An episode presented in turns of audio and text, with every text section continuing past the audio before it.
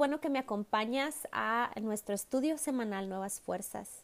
En las últimas semanas hemos estado estudiando, hablando acerca de cómo vencer emociones negativas. Y pensé que la semana pasada había terminado, pero no quiero dejar este, em, este estudio de vencer emociones negativas sin hablar acerca de algo que es muy importante, sin hablar acerca de la cura para el desánimo. ¿Por qué? Porque si no te has dado cuenta, el desánimo va a venir. Y eso yo creo que es algo que todos sabemos. Empezamos a caminar en la palabra, recibimos revelación de las promesas de Dios, empezamos a renovar nuestra mente y luego ¿qué sucede? Viene el enemigo con circunstancias, cosas pasan en la vida y empezamos a tener altas y bajas, empezamos a desanimarnos y dejamos ese celo que teníamos por las cosas del Señor y empezamos a cambiar nuestro enfoque. La palabra de Dios dice en Santiago 1.8, dice que el hombre de doble ánimo, y esto significa de mentalidad doble, es inestable en todo lo que hace. Y esa palabra inestable simplemente me, me trae una imagen a la mente de una ah, montaña rusa que andas arriba, estás arriba y luego abajo, arriba y luego abajo. ¿Cuántas veces nosotros estamos experimentando eso en nuestras vidas? Un día amanecemos y nos sentimos en la cumbre de, la montaña y al día siguiente, simplemente porque alguien nos dijo algo o porque algo sucedió, nos sentimos en el abismo más profundo de la tierra. La verdad es que nosotros tenemos que aprender qué hacer cuando el desánimo toca la puerta, porque el desánimo abre la puerta a otras emociones negativas que no queremos, abre la puerta a depresión, a opresión, a temor. Entonces, ¿cómo es que nosotros podemos uh, vencer o podemos encontrar la cura para el desánimo y simplemente cerrarle la puerta? La verdad es que ahorita nosotros estamos en una carrera. La palabra de Dios habla de la vida cristiana como una carrera. Pero la verdad es que muchos empiezan la carrera y no terminan. Y la razón de esto es porque en el camino encuentran estorbos, en el camino de esta carrera se dan cuenta que no es fácil y desánimo viene y muchos se salen de la carrera o paran de correr. Hay algo que el apóstol Pablo, y el apóstol Pablo verdaderamente es uno de mis héroes de la Biblia. Eh, Pablo dijo en 2 de Timoteo 4, en el versículo 6, él dijo, he peleado la buena batalla, he terminado la carrera y he permanecido fiel. Híjole, la verdad es que a mí me gustaría, yo quiero decir al, al final de mi vida, esto es lo que yo quiero decir. Quiero decir que he peleado la buena batalla, que no desistí, que no, no, no permití que las circunstancias me ganaran y que he terminado la carrera, que no me quedé a medio camino. Es fácil empezar, pero no todos terminan. Y eso es lo que cuenta el terminar. Bueno, sabemos que el mundo está lleno de desánimo. La palabra de Dios dice en Efesios 2.12 que la gente que no conoce a Dios vive sin esperanza.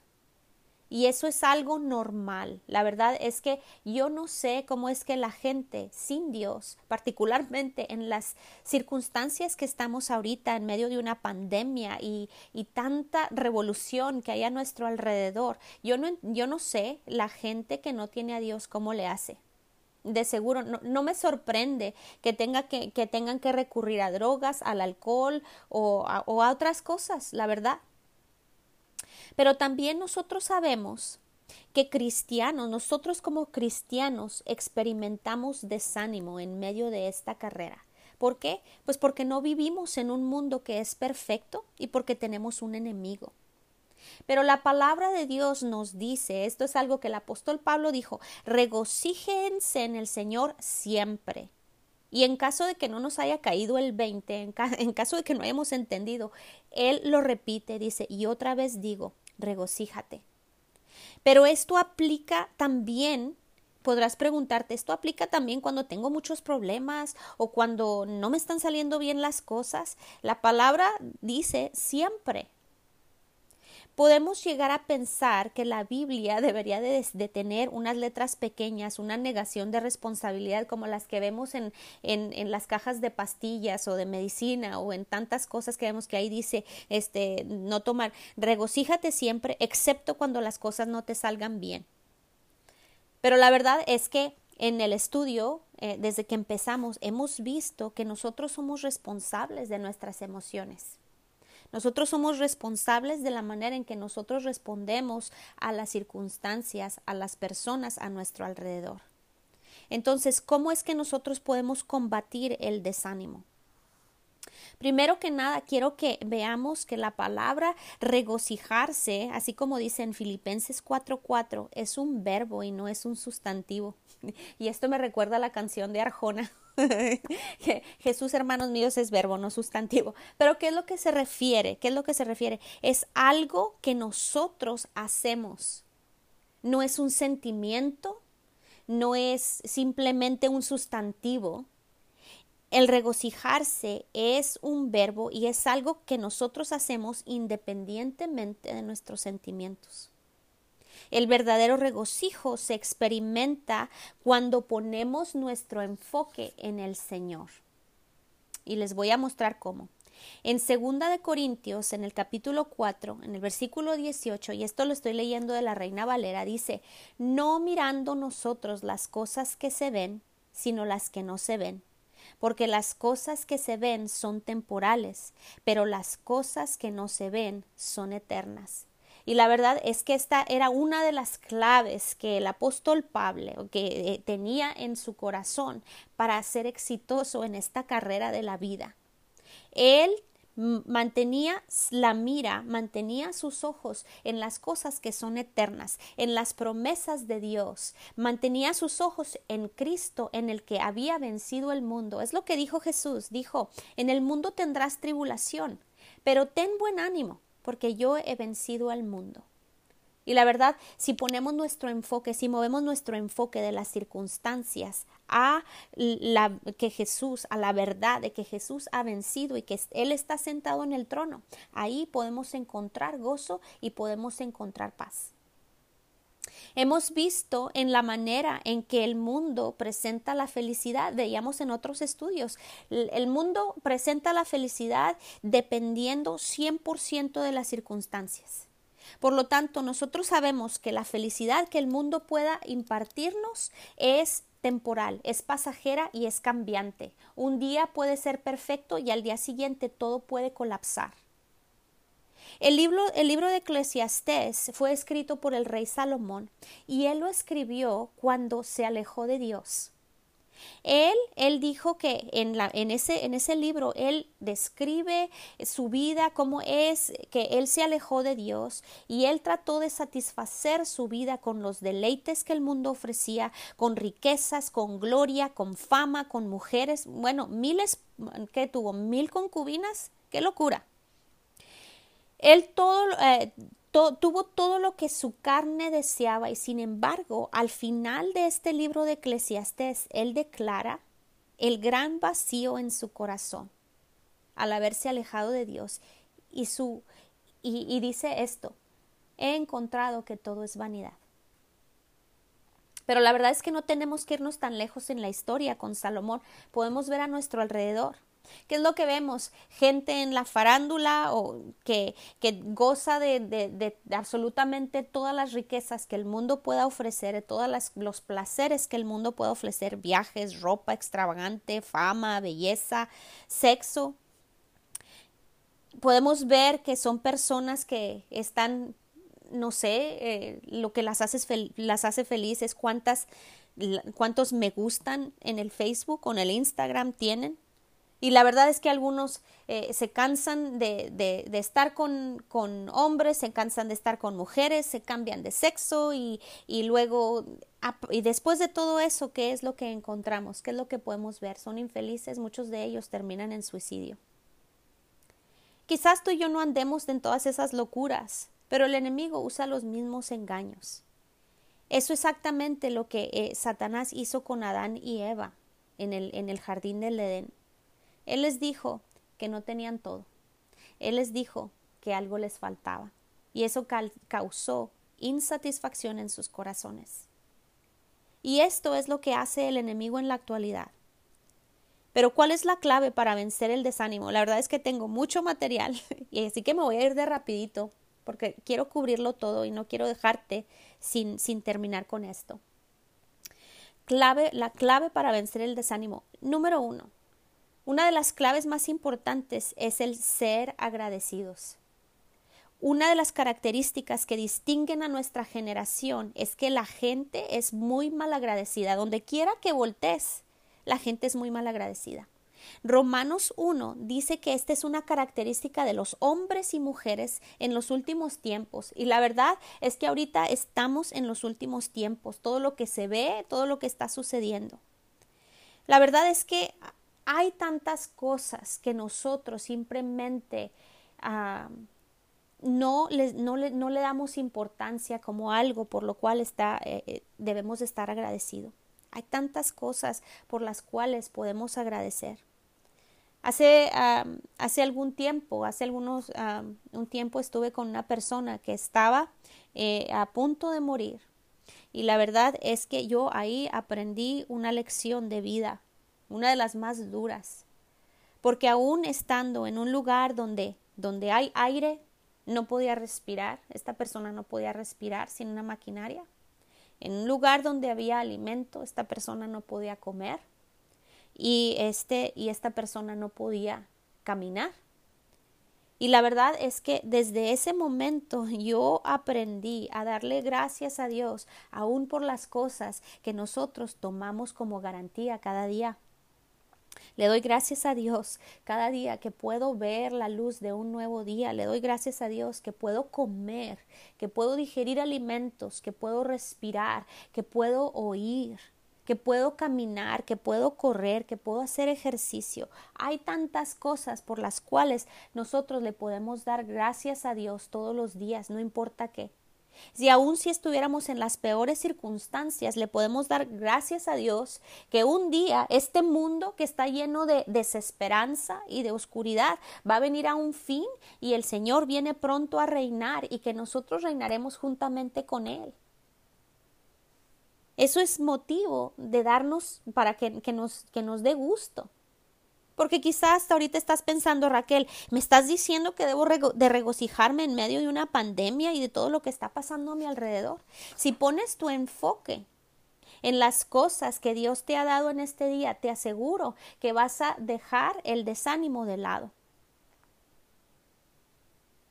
En Efesios, en el capítulo 5, versículo 17 al 20, dice así, Por tanto, no sean insensatos, sino entendidos de cuál es la voluntad del Señor no se embriaguen con vino en lo cual hay disolución, antes bien sean llenos del Espíritu, hablando entre ustedes con salmos, con himnos y cánticos espirituales, cantando y alabando al Señor en, vuestros corazones, dando siempre gracias por todo al Dios y Padre en el nombre de nuestro Señor Jesucristo. Fíjense bien, ese versículo dice que demos siempre gracias a Dios por todo.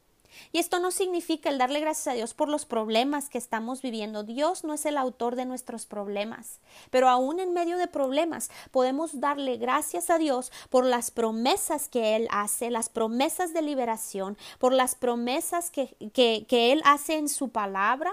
Y como dice Jesús, dice, ten buen ánimo porque yo he vencido al mundo. Podemos darle gracias a Dios que aún en medio de un desastre Jesús ha vencido al mundo y en Cristo somos más que vencedores. Eso es lo que dice la palabra de Dios. Al regocijarnos y al dar gracias a Dios, nuestro enfoque cambia y la paz de Dios empieza a llenar nuestro corazón. En Filipenses 4, versículo 4 al versículo 7, lo voy a leer nuevamente. Esto es lo que el apóstol Pablo decía, regocíjense en el Señor siempre. Y otra vez digo, regocíjense que su gentileza sea conocida de todos los hombres. El Señor está cerca. Por nada estén afanosos, sino sean conocidas sus peticiones delante de Dios en toda oración y ruego con acción de gracias. Y la paz de Dios que sobrepasa todo entendimiento guardará sus corazones y sus pensamientos en Cristo Jesús. Fíjense bien, ese versículo, ¿qué es lo que dice ahí? Que demos, que tengamos acciones de gracias y oremos. Y cuando oramos, cuando oramos y hacemos una petición, podemos darle gracias a Dios porque sabemos que tenemos la respuesta a nuestras oraciones. En otro versículo también nos muestra que es la voluntad de Dios que seamos agradecidos. En Primera de Tesalonicenses 5:18 dice, "Dad gracias a Dios, gracias en todo, porque esta es la voluntad de Dios para con ustedes en Cristo Jesús." Y otra de las razones por las cuales debemos de ser agradecidos, el ser agradecidos honra a Dios. En el Salmo 69, en el versículo 30, y esto de la nueva traducción viviente, dice, entonces alabaré el nombre de Dios con cánticos y lo honraré con acción de gracias. La verdad es que esto es algo que nosotros podemos ver en nuestras propias vidas. ¿Qué sentimiento te trae cuando tú haces algo por una persona, quizá por tu hijo, ¿no? Porque es algo con lo que lidiamos ahora en nuestros tiempos. Haces algo especial. ¿Y qué es lo que hace tu hijo? Eh, ok. Que ni siquiera te dan las gracias.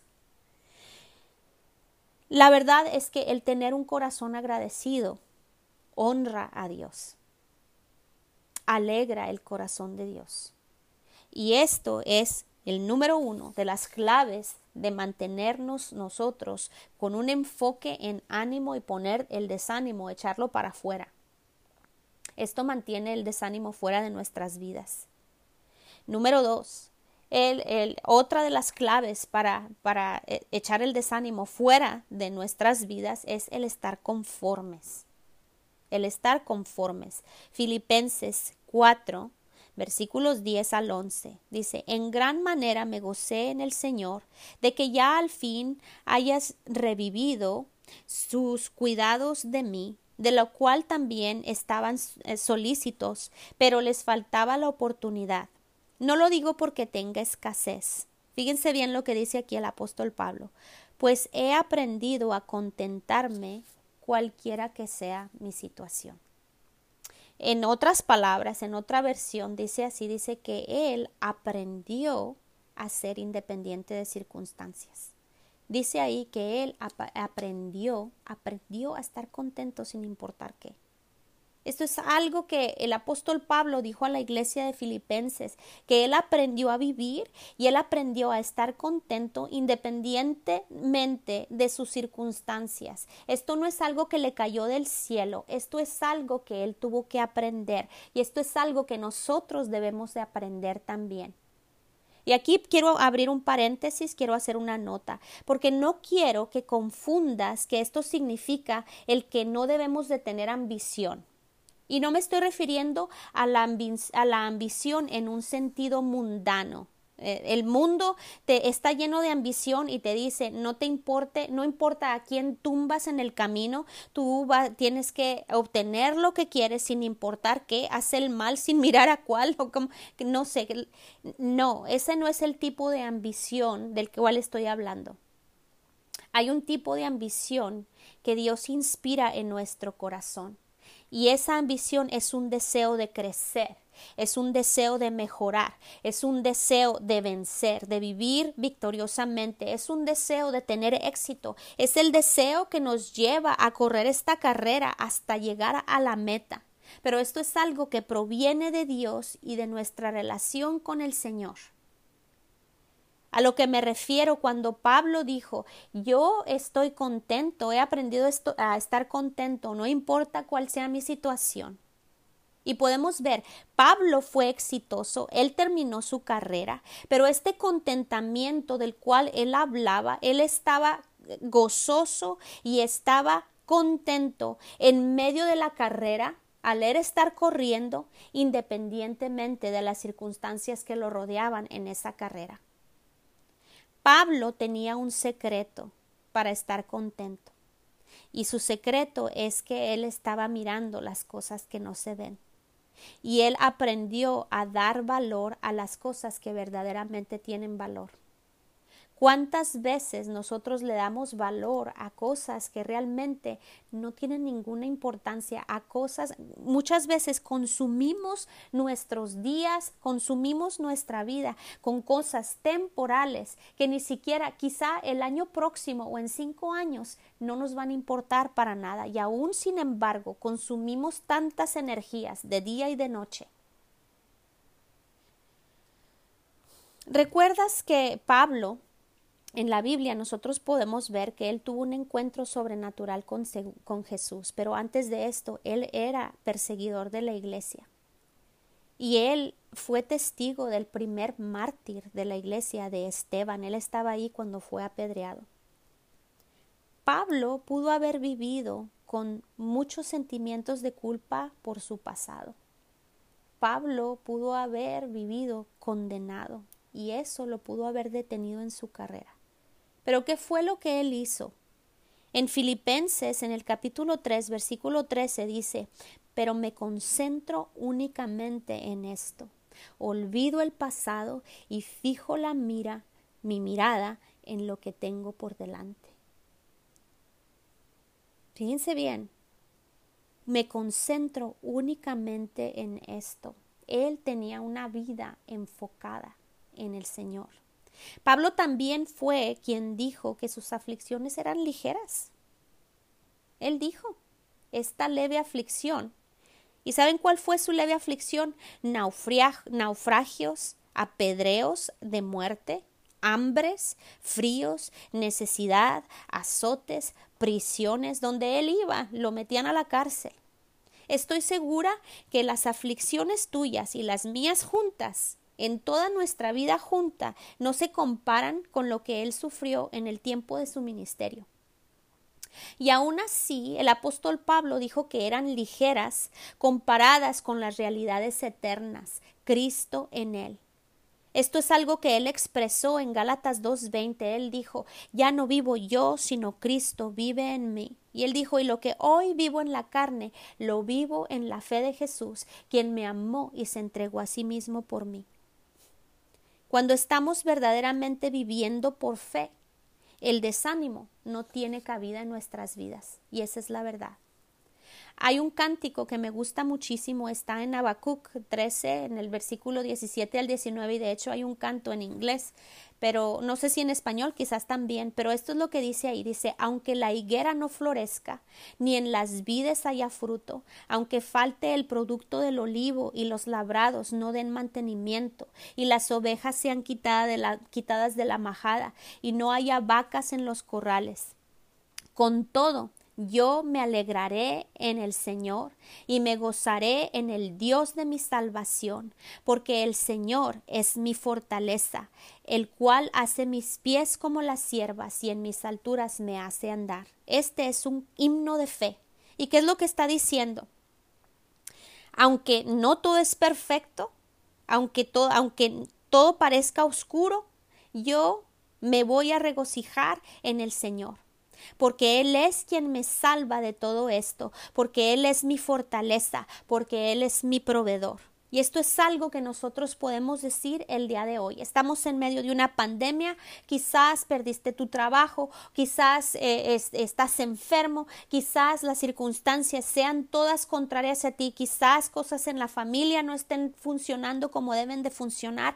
Aún así podemos tener este cántico de fe en nuestro corazón, no importa lo que esté sucediendo, yo sé quién es mi proveedor, yo sé quién es el que me saca adelante de este problema, yo conozco conozco quién es el que va a arreglar las cosas en mi familia, yo sé quién es el que me, dar, me va a dar aún mejor trabajo, quién es el que va a proveer en mi casa y yo puedo regocijarme en medio de estas circunstancias.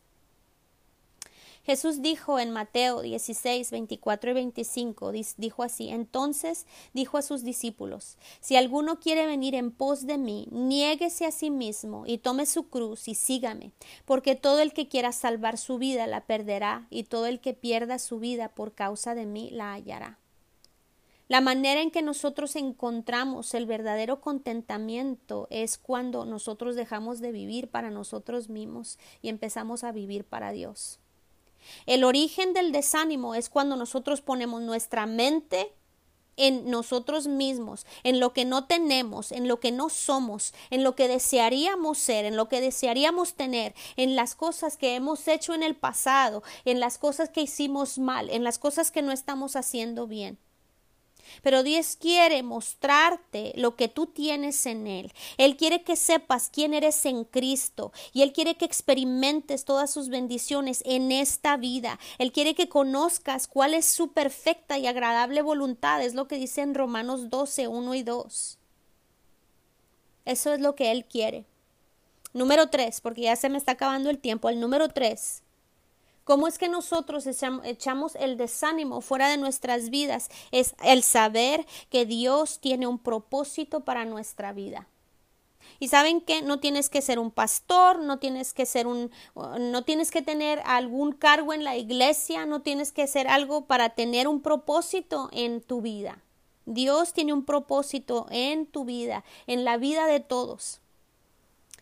Y el propósito de Dios para nuestras vidas es para qué, no para que vivamos para nosotros mismos. Dios nos creó con un deseo por Él. Aún la gente que está haciendo todas esas cosas tratando de satisfacer su corazón. La razón por la cual muchos terminan en, aún en suicidio es porque no hay cosa en el mundo que pueda satisfacer el corazón del hombre. Solamente Dios. Pero es cuando nosotros vivimos para nosotros mismos, cuando nos sentimos vacíos. En la versión en inglés de la Biblia en Apocalipsis 4:11 lo dice de esta manera y la verdad es que esto por eso lo tomé y lo traduje de la Biblia en inglés dice tú eres digno oh Señor de recibir gloria y honor y poder porque tú has creado todas las cosas y las creaste para tu placer Quiero que pienses en esto. Dios te creó para su placer. Y quiero que lo imagines de esta manera cuando, cuando estás en espera de, de, de un hijo. ¿Qué es lo que haces? Con mucho amor preparas una recámara, la pintas, le pones dibujitos de animalitos, a lo mejor le pones el arca de Noé por ahí. Y piensas si le van a agradar una vez que nazca. Y aún antes de tenerlo en tus brazos, planeas cosas buenas para ese bebé, deseas que le vaya bien en la vida, deseas bendición para su vida, deseas que su vida sea mucho mejor que la tuya. Ese es el amor de un buen padre, de una buena madre. Pero cuánto más nuestro Dios, el Padre eterno, quien nos creó y quien preparó un destino maravilloso para nosotros. Muchas veces mucha gente piensa que Dios planea cosas malas, pero no es así. En Romanos 8:18 dice, pues tengo por cierto que las aflicciones del tiempo presente no son comparables con la gloria venidera que en nosotros ha de manifestarse. Dios nos creó para gloria. Y el plan para nosotros es gloria de principio a fin. En Jeremías 29:11 dice, porque yo conozco los pensamientos que tengo acerca de ustedes, dice el Señor, pensamientos de paz y no de mal, para darles un futuro y una esperanza. Dios tiene planes de bien para nuestra vida. ¿Cómo es que dejamos el desánimo de lado? Sabiendo esto, que el plan de Dios para nuestras vidas es de bien, que Dios tiene un plan para nosotros. Y número cuatro es dando gloria a Dios. El desánimo, como les dije, trata de poner nuestros ojos en nosotros mismos. El dar gloria a Dios mantiene nuestros ojos en Él. Adorar a Dios es una medicina potente en contra del desánimo. La adoración a Dios lo magnifica. ¿Qué es lo que significa magnificar a Dios? Significa que nosotros podemos hacerlo más grande, y no me refiero, Dios es grande, Dios ni siquiera el universo lo puede contener. Pero en nuestros ojos, en nuestras percepciones, en nuestro corazón, podemos tener un Dios tan pequeño y unos problemas tan grandes. Pero dice la palabra de Dios que cuando nosotros le damos gloria a Dios, lo magnificamos. Nuestra mente es como una lupa, se los he dicho en otras ocasiones, y en lo que nosotros ocupamos nuestra mente es lo que se va a agrandar.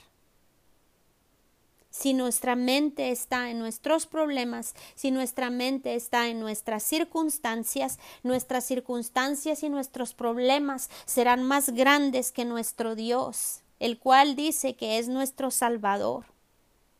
¿Cuántos salmos hay en la palabra de Dios que nos animan y nos redarguyen para que engrandezcamos o magnifiquemos a Dios? El salmista sabía lo poderoso que esto es al hacerlo. En el Salmo 34, versículo del 1 al 4, dice, bendeciré al Señor en todo tiempo, en todo tiempo. Su alabanza estará de continuo en mi boca, continuamente. ¿Qué les he dicho? La importancia de poner la palabra de Dios en nuestros labios, la importancia de poner la alabanza de Dios en nuestra boca. Dice ahí, en el Señor se gloriará mi alma. Lo oirán los mansos y se alegrarán engrandeced al Señor conmigo y exaltemos a una su nombre. Busqué al Señor y él me oyó y me libró de todos mis temores. Amén. En Salmos, en el, en el Salmo 40, en el versículo 16 de la nueva traducción viviente dice, pero que todos los que te buscan se alegren y se gocen en ti, que los que aman tu salvación griten una y otra vez, el Señor es grande. Amén. Si estás ahorita desanimado, empieza a decir, el Señor es grande. Mi Dios es grande. Mi Dios es todopoderoso. Mi Dios todo lo puede. No hay nada imposible para mi Dios. Hazlo personal. Dios quiere que lo hagas.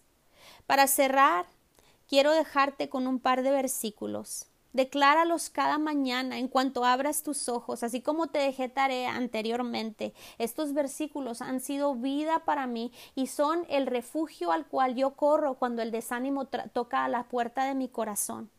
A cada momento en que tu mente empiece a divagar y se vaya a los problemas, dilos en voz alta. o si estás rodeado de gente, no tienes que decirlo en voz alta pero dilo en lo escondido de tu corazón. Dilo, dilo a ti mismo.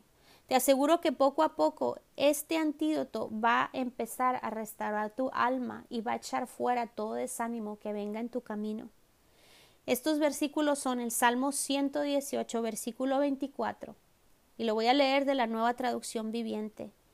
Este es el día que hizo el Señor, nos gozaremos y alegraremos en él. No importa lo que traiga tu día, recuerda que es el día que hizo el Señor y tú has decidido, tomas la decisión consciente de que te gozarás y te alegrarás en Él, no en las circunstancias, sino en Él. Sofonías 3:17, la verdad es que este ha sido para mí medicina, ungüento para mi alma. Y lo traduje de la Biblia amplificada en inglés y dice así, el Señor tu Dios vive en medio de ti. Ahí donde tú estás, en medio de tus circunstancias, no importa dónde estés, ¿a qué lugar puedes ir donde Dios no es? Donde Dios no esté, donde Dios no es omnipotente, donde Dios no es omnipresente, donde Dios no esté. ¿A dónde puedes estar? Pero ahí dice, el Señor tu Dios vive en medio de ti. Es un poderoso guerrero que te salva.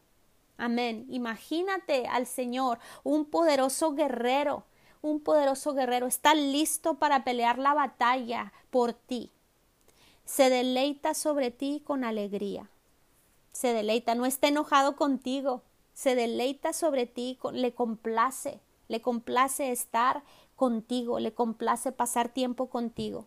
Y dice así, Él callará en su amor sin hacer mención de tus pecados pasados. Y eso me encanta, me da tanto gozo, porque muchas veces sabemos es que no me merezco el amor de Dios, no me merezco las bendiciones de Dios, pero saben que Dios no hace mención de esas cosas. Él está en medio de nosotros, se deleita sobre nosotros con alegría y se goza sobre ti con cánticos, es lo que dice la palabra de Dios, se goza sobre ti con cánticos. Si tenemos revelación de este versículo, si podemos simplemente ponerlo en las tablas de nuestro corazón y podemos pensar en el Dios omnipotente, en el guerrero todopoderoso que está con nosotros, que se goza con alegría. Me imagino así como cuando tú te gozas que tienes a tu bebé en tus manos y le sonríes y ese bebé se está sonriendo contigo. El placer que es, ese es el tipo de placer que tú le das a Dios. Y cuando tú pones en tu boca su alabanza y le das gloria por las cosas que Él ha prometido y las cosas que Él ha hecho, te aseguro que el desánimo va a dejar tu corazón. Amén. Bueno, pues espero que esto haya sido de bendición. Eh, eh, me alargué un poco en este estudio, pero quería, no quería dejarte sin, sin, sin esta palabra. Y espero que la uses y bueno, este, contáctame en la media social eh, si es de bendición. Este, y aquí los espero la próxima semana. Que Dios te bendiga.